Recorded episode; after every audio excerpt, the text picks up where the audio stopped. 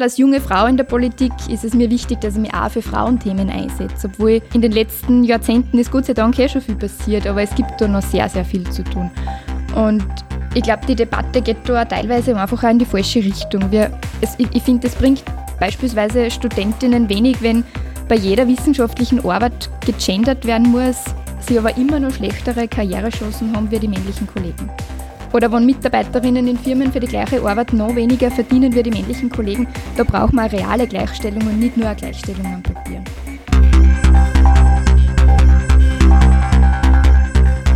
Stimmrecht, der Podcast der Steirischen Volkspartei. Stimmrecht bedeutet, wählen zu dürfen. Stimmrecht bedeutet aber ebenso, nicht nur zu reden, sondern auch etwas sagen zu wollen. Hören Sie rein und hören Sie zu. Wir bringen Ihnen die Politik und ihre Menschen näher.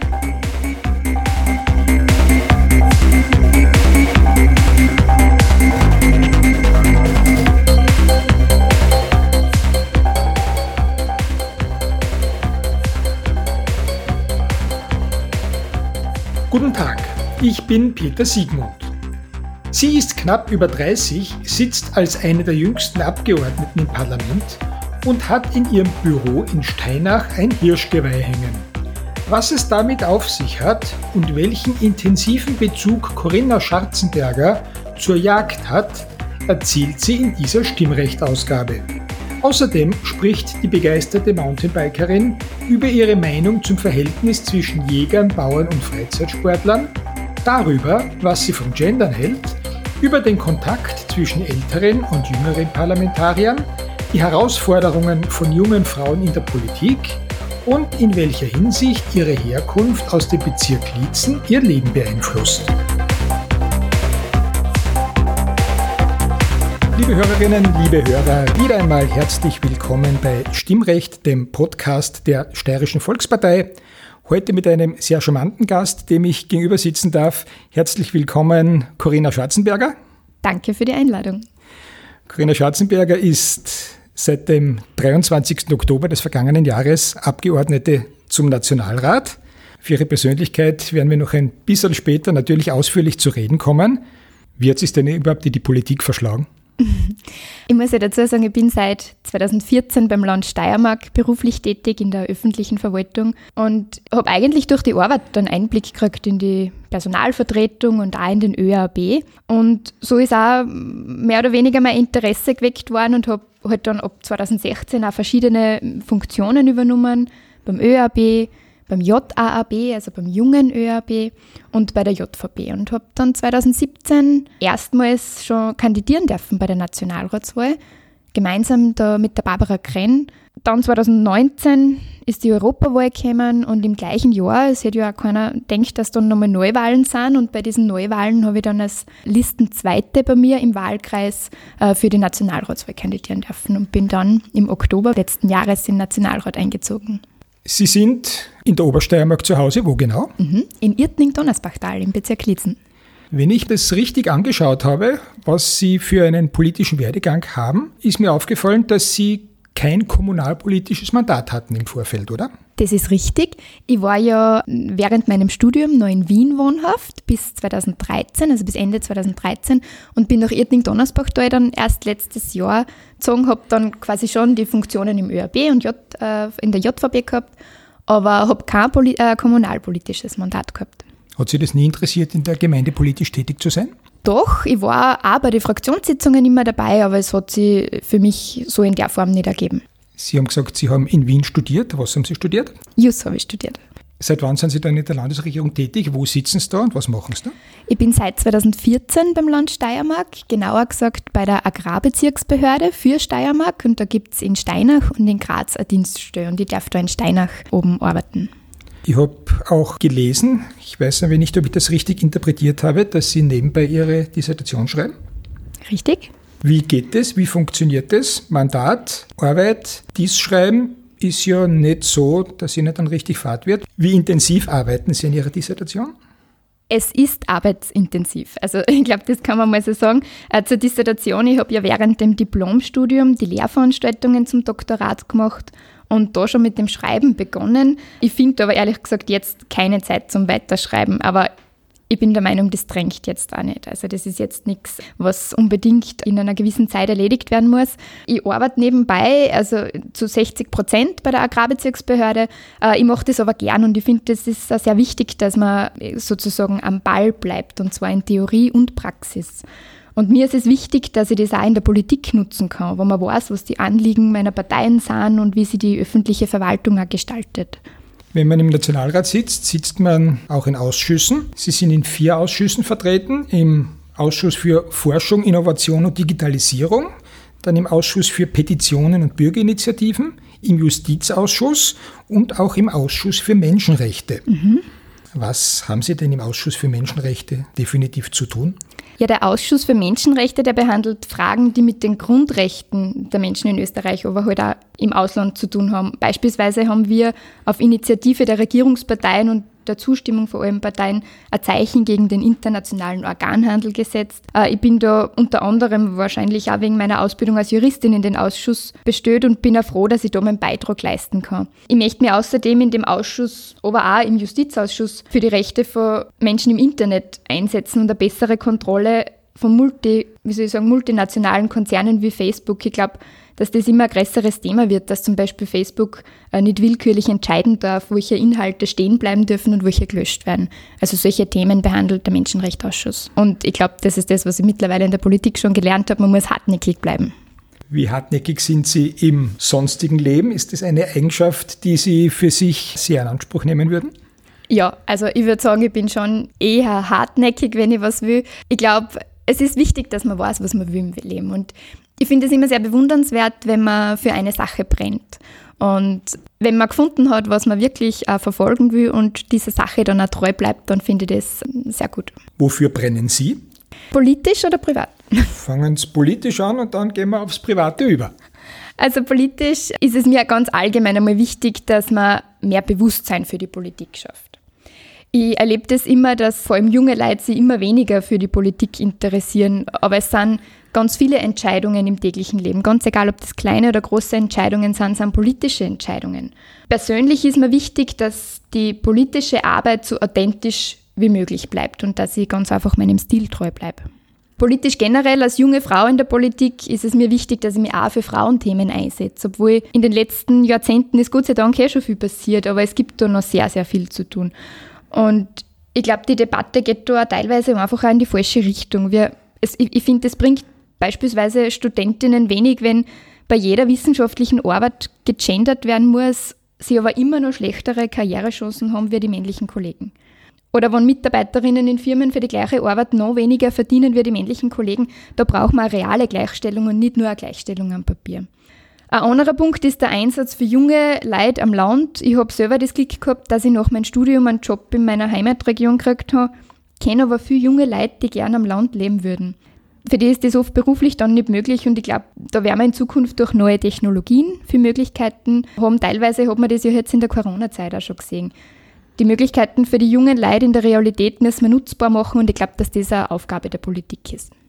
Jetzt haben Sie gesagt, wofür Sie politisch brennen. Wofür Sie privat brennen, haben Sie noch nicht gesagt, aber ich gebe Ihnen da jetzt etwas vor, was ja eher ungewöhnlich ist. Und zwar sind Sie passionierte Jägerin. Genau. Ungewöhnlich ist es nicht, aber für eine Frau ist es doch noch nicht State of the Art. Also es gibt, ich gebe zu, dass ich den prozentuellen Verteilungsgrad nicht kenne, aber es gibt sicher viel mehr Männer, die Jäger sind als Frauen. Wie sind denn Sie zur Jagd gekommen? Für mich ist das Jagern einfach ein Ausgleich. Das ist ein Hobby von mir und ich merke einfach, ich bin nicht kreativ beim Jagern und mir taugt das einfach. Ich glaube, dass es aber auch, was dieses Geschlechterverhältnis betrifft, eher in die Richtung geht, dass wenn ich jetzt nur in meinem Bekanntenkreis schaue, mehr Frauen auch schon die Jagdprüfung machen. Ich bin so dazu gekommen, ich bin ja, wie ich eingangs schon gesagt habe, 2014 ähm, habe ich angefangen bei der Agrarbezirksbehörde zu arbeiten und habe dann gemeinsam mit einer guten Freundin den Jagdkurs gemacht, weil die immer schon gesagt hat, wir machen irgendwann einmal gemeinsam den Jagdkurs und es hat dann einfach auch gut passt. Und ich muss auch sagen, bei mir in der Arbeit, in den Verhandlungen, erzählen mir Parteien oft was über das Wild und sagen, na, da können wir das Gebiet können wir dort nicht regulieren, weil da geht das Wild. Und ich habe bis dato eben wenig Ahnung davon gehabt und habe gesagt, für mich, äh, gerade auch in meiner Arbeit, wäre das wichtig, äh, wenn ich mich einfach ein bisschen besser auskenne. Und so hat das gut passt und ich habe dann die Jagdprüfung gemacht und seitdem muss ich echt sagen, mache ich das wahnsinnig gern. Ich finde leider jetzt wenig Zeit, aber sobald ich Zeit finde, dann ist es natürlich eine sehr willkommene Abwechslung. Was ist für Sie das Faszinierende an der Jagd? Was bedeutet Jagd für Sie? Für mich ist es die Natur beobachten ich muss nicht unbedingt was schießen. Also mir geht es jetzt nicht darum, dass ich ähm, einen Abschuss kriege und dass ich da jetzt ähm, irgendeine besondere Trophäe bei mir hängen habe, sondern mir geht es darum, einfach die Ruhe zu genießen und die Natur zu beobachten. Zur Jagd gehört für mich schon ähm, dazu, dass man das Wild im Jahreskreislauf beobachtet. Da gehört ja alles, also da gehört auch die, das Futtern im Winter dazu. Und viele Jäger kennen ja dann die gewissen, gewissen Stück, äh, Stücke schon. Dieses äh, langfristige Beobachten, das Wissen ums Revier, Wissen um, die, um das Wild im Revier, das ist für mich die Jagd. Also nur schnell auf einen Abschuss eingeladen werden und schnell hinkommen und schießen und vielleicht einen Schüsseltrieb und dann wieder schauen. Also das ist jetzt nicht die Jagd per se, so wie ich das verstehe. Mir macht es Freude, wenn man wirklich Zeit hat, so wie es äh, früher war. Aber ich glaube, es ist ähm, verfehlt, wenn man sagt, ich bin nur darauf aus, einen Abschuss zu haben. Es ist aber nicht so, dass Sie sich nicht auch über einen Abschuss freuen. Ich habe irgendwo gehört, dass Sie ja sogar eine Trophäe bei sich im Büro hängen haben, oder? Das ist richtig, genau. Äh, ich habe zu meiner Jagerprüfung einen Dreierhirsch schießen dürfen. Wenn Sie jetzt jemanden, der nicht jagdaffin ist, erklären, was ein Dreierhirsch ist? Das ist einer der, der jungen äh, Hirsche, also das ist, der ist maximal fünf Jahre alt und den habe ich, man sagt ja, als Einstieg sollte man ja nicht sofort einen super Hirsch schießen, sondern es gehört sich ja so, dass man es einmal klein anfängt. Und ich habe ihm dann diese äh, Möglichkeit gehabt, den Dreierhirsch zu schießen. Und ich bin dann unzählige Male mit meinem Bierschführer gemeinsam auf diesen Dreierhirsch gegangen. Und es hat einfach nie richtig passt, beziehungsweise off Records, ich habe mir einmal auch verdammt, also ich habe meinen Hut aber da und den Gehörschutz aufgesetzt, das war natürlich zu viel für einen Hirsch, der ist dann relativ schnell dahin gewesen, aber es hat halt einfach nie richtig passt und es ist dann so gewesen, dass der Bierschwierer gesagt hat, pass auf, ich muss mich jetzt um einen Covid-Abschuss kümmern. Und du gehst einfach allein. Und dann hat er mich da wo angesetzt und ja, bin dann allein da gesessen. Und irgendwann ist dann ein Hirsch dahergekommen, der ohne Zweifel in die Gruppe der Dreierhirsch gehört hat, sprich, der war wirklich sehr jung, ist sehr lang direkt vor meinem Sitz gestanden und hat mir dann gedacht, naja, der Hirsch passt, die Schussdistanz passt da. Und ich habe mich auch bereit gefühlt zum Schießen. Die Trophäe hängt dem jetzt in meinem Büro in Steinach an der Agrarbezirksbehörde. Und es ist dann oft so, dass die Parteien reinkommen und der Trophäe eben, ja, sie würdigen sie keines Blickes. Aber weil es für sie wahrscheinlich nichts Besonderes ist. Aber für mich äh, hat er eben diese ganz besondere Bedeutung wegen der Geschichte dahinter. Sie zieren auch das Cover der aktuellen Ausgabe der Steirischen Jägerin. Genau. Ist das was, was Ihnen Freude macht oder ist das, was Sie sagen, na gut, gehört eigentlich zum Job dazu, dass man ein bisschen klappert im Handwerk? Nein, das ist schon eine besondere Ehre, dass man überhaupt gefragt wird, ob man da für ein Interview bereitsteht. Es ist ja nicht immer so, dass, wie soll ich sagen, dass man gerne einen Politiker äh, aufs Titelblatt gibt von einer Jägerzeitschrift. Vielleicht darf ich da ein bisschen anspielen auf diesen Interessenskonflikt, den es oft einmal gibt. Die, die Jäger auf der einen Seite, Freizeitsportler auf der anderen Seite und die Politik ist ja da auch ganz stark gefordert. Aber für mich ist es schon eine große Freude, dass Sie mich da gefragt haben. Sie haben das jetzt schon angesprochen. Sie sind ja nicht nur als Jägerin viel in der Natur, sondern Sie sind ja sehr sportlich. Was machen Sie es? Ich würde sagen eher Freizeitsport. Also ich bin gern in der Natur, in die Berge unterwegs, ich gehe gern wandern, Radl fahren. Also äh, ich würde sagen auch das Übliche. Na gut, Radlfahren, ich nehme an Mountainbiken. Genau.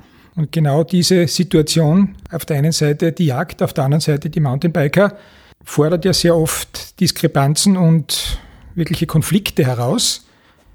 Sind Sie auch schon einmal in so einen Konflikt hineingezogen worden? Auf der einen Seite und auf der anderen Seite können Sie in Ihrer Funktion irgendwas dagegen tun? Können Sie da kalmieren oder haben Sie überhaupt irgendwelche Lösungen? Ich glaube, es ist schon ein Vorteil, wenn man auf der einen Seite Jägerin ist, auf der anderen Seite aber auch Freizeitbergsportlerin und noch dazu durch meine Tätigkeit auf der Agrarbezirksbehörde habe ich ja auch einen Einblick in die landwirtschaftliche Sichtweise. Also ich kann sozusagen alle Seiten ein wenig verstehen und eher Brücken bauen in dieser Hinsicht. Ja.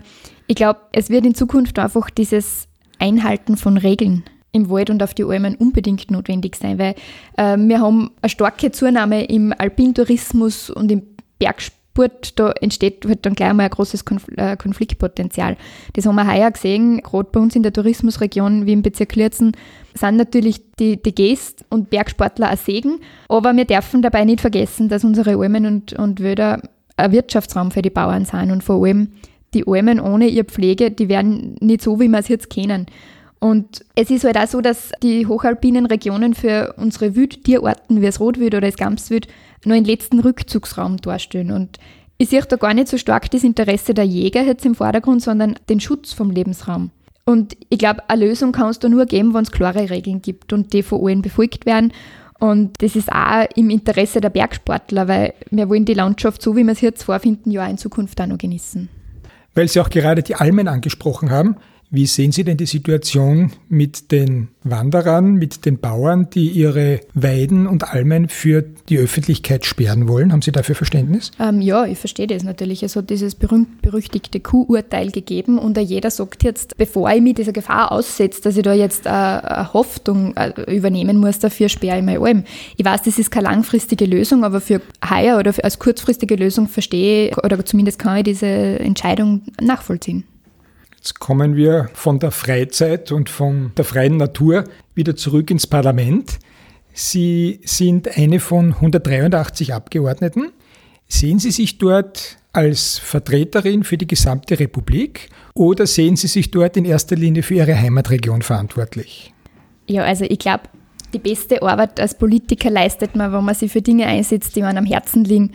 Und meine Heimat, der Bezirk Lierzen, liegt ganz klar an erster Stelle. Insofern ja. Ich bin zusätzlich ja mit einem Wahlkreismandat in den Nationalrat einzogen und die Leute im Bezirk haben mich gewählt und deswegen sehe ich den Einsatz für meine Region als klaren und direkten Auftrag von einer und es ist meine Pflicht, dass ich diese Pflicht auch erfülle.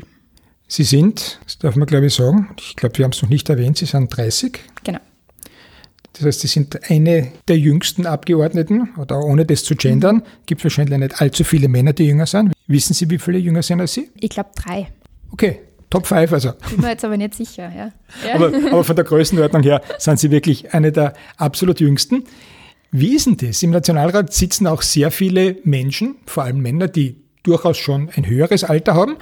Gibt es da sowas wie ein Konkurrenzverhältnis oder merken Sie, dass der ältere Herr auch parteiübergreifend Sie ein bisschen skeptisch oder vielleicht von ein bisschen, sagen wir mal, von oben herab anschauen? Im Nationalrat nehme ich jetzt davon nichts wahr. Es kommt, glaube ich, schon immer auch auf die Persönlichkeit an, wie man selber ist. Gerade bei uns jetzt im Wahlkreis zum Beispiel, da steht schon die Zusammenarbeit im Vordergrund. Also ich habe jetzt mit meinen beiden Kollegen, muss ich sagen, mit Küberger Andreas und mit Schmidhofer Kordel, ein gutes Verhältnis und die Zusammenarbeit funktioniert da sehr gut. Also wir haben beispielsweise schon bei der Petition für die steirischen Almen gemeinsam gearbeitet oder auch, wenn es darum geht, Aussendungen im Wahlkreis zu machen und eben da schon gemeinsame Projekte umgesetzt. Ich glaube, es ist egal ob alt oder jung man ist, gemeinsam einfach viel stärker und kann man gemeinsam wahrscheinlich auch viel mehr erreichen in der Politik, wie wenn man als Einzelkämpfer da versucht, Dinge durchzusetzen. Gibt es für Sie etwas in der Politik, das Sie stört?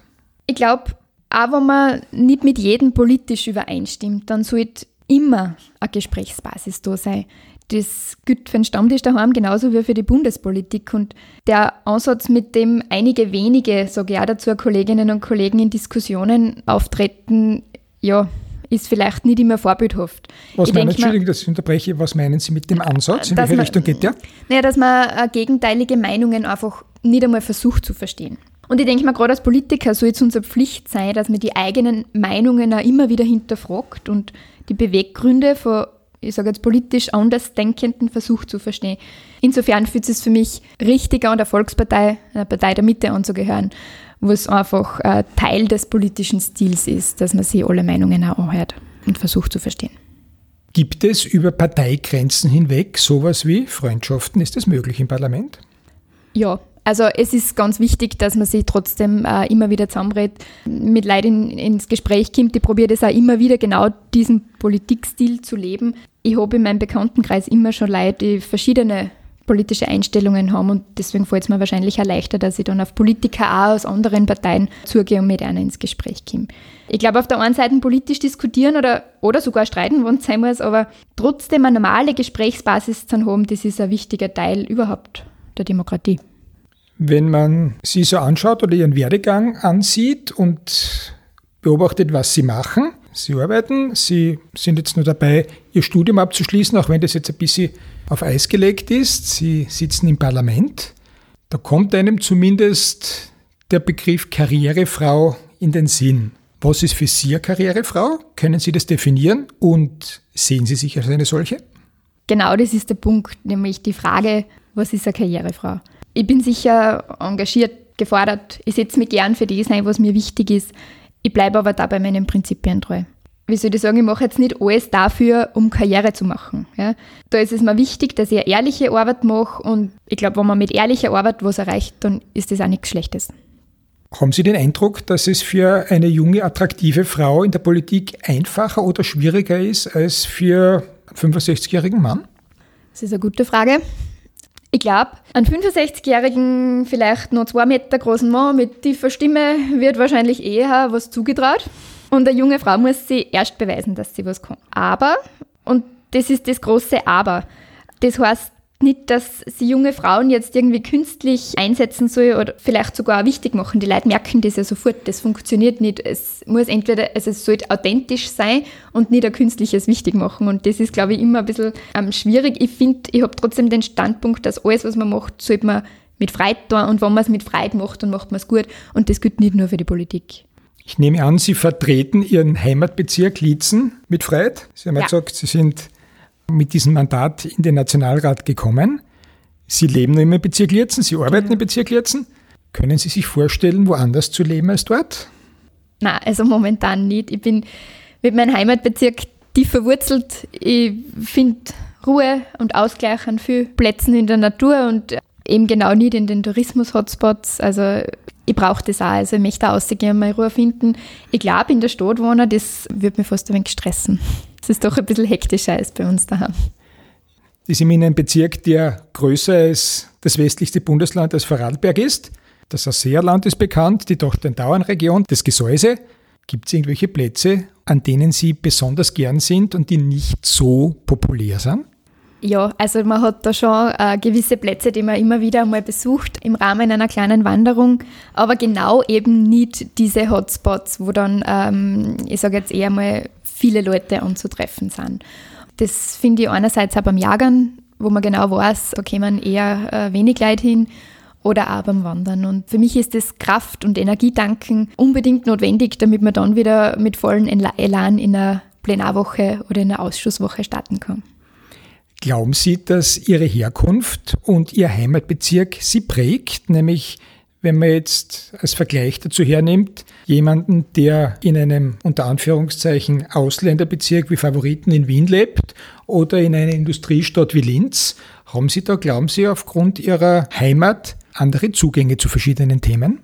Ja, ich glaube, der Zusammenhalt macht das Leben bei uns daheim schon aus. Es ist ja schön, wenn man sie kennt und bei uns daheim kommt man im Wirtshaus, sage ich jetzt, eher mal ins Gespräch, wie es jetzt in der Stadt war. Ich mag das und ich glaube, das prägt mich schon auch insofern, als man wahrscheinlich auch viel mehr dieses Gemeinschaftsgefühl hat. Im Gegensatz zu Menschen, die in der Stadt in einem auch Brennpunktbezirk leben? Ja, man ist in der Stadt viel anonymer und ich habe das ja selber gemerkt, wie ich studiert habe in Wien. Bin da durchaus einmal mit dem Pyjama einkaufen gegangen, weil eh keiner kennt. Das geht halt daheim nicht. Ich habe gerade früher den Begriff Heimat verwendet.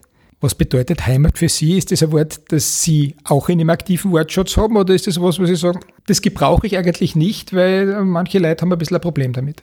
Ich glaube, Heimat gibt Wurzeln und es ist schön zu wissen, wo man herkommt. Das sollte man auch nie vergessen. Insofern finde ich das absolut nicht negativ. Was ist für Sie Heimat?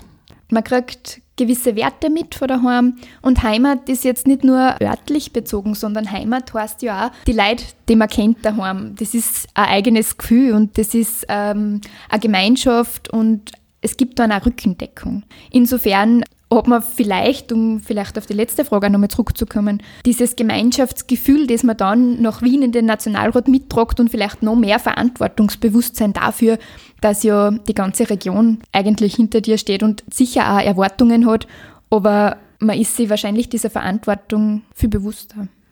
Heimat, wenn Sie Heimat definieren, ist es für Sie Lietning? Ist es der Bezirk Lierzen? Ist es die Steiermark? Ist es Österreich? Ist es Europa? Ist man überall daheim?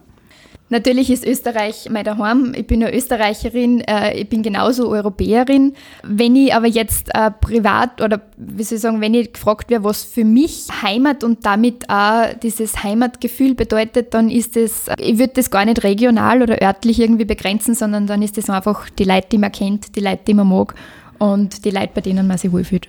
Wenn Sie jetzt ein bisschen nach vorne blicken, Sie sind 30, Sie sind noch sehr jung. Wie schaut Ihre Lebensplanung aus? Sowohl privat als auch politisch. Wie sehr schließt das eine das andere aus? Wie sehr kann das eine mit dem anderen? Ich muss jetzt schon sagen, ich habe jetzt nicht diesen Masterplan und ich habe da jetzt auch kein klares Konzept, wo ich sage, auf Biegen und Brechen muss ich das äh, irgendwie äh, schaffen und ich arbeite genau auf irgendwas Konkretes hin. Ich sehe das eher locker. Ich glaube, man tut es ja leichter, wenn man das eher locker sieht und man soll dem Leben auch nehmen, was kommt und genau das macht es ja eigentlich aus. Ich wünsche Ihnen, dass sehr viel kommt, das Sie gerne annehmen. Ich danke Ihnen dafür, dass Sie heute bei uns zu Gast waren. Dankeschön. Ich wünsche Ihnen für Ihre politische Laufbahn weiterhin alles Gute, ich wünsche Ihnen privat alles Gute und um auf einen ganz wichtigen Punkt in Ihrem Leben noch einmal Bezug zu nehmen, Weidmannsheil. Weidmannsheil. Liebe Hörerinnen, liebe Hörer, ich danke Ihnen wieder einmal für Ihr Interesse an Stimmrecht, dem Podcast der Steirischen Volkspartei. Ich freue mich, wenn Sie nächstes Mal wieder dabei sind und freuen Sie sich darauf, wenn wir Ihnen in der nächsten Folge präsentieren.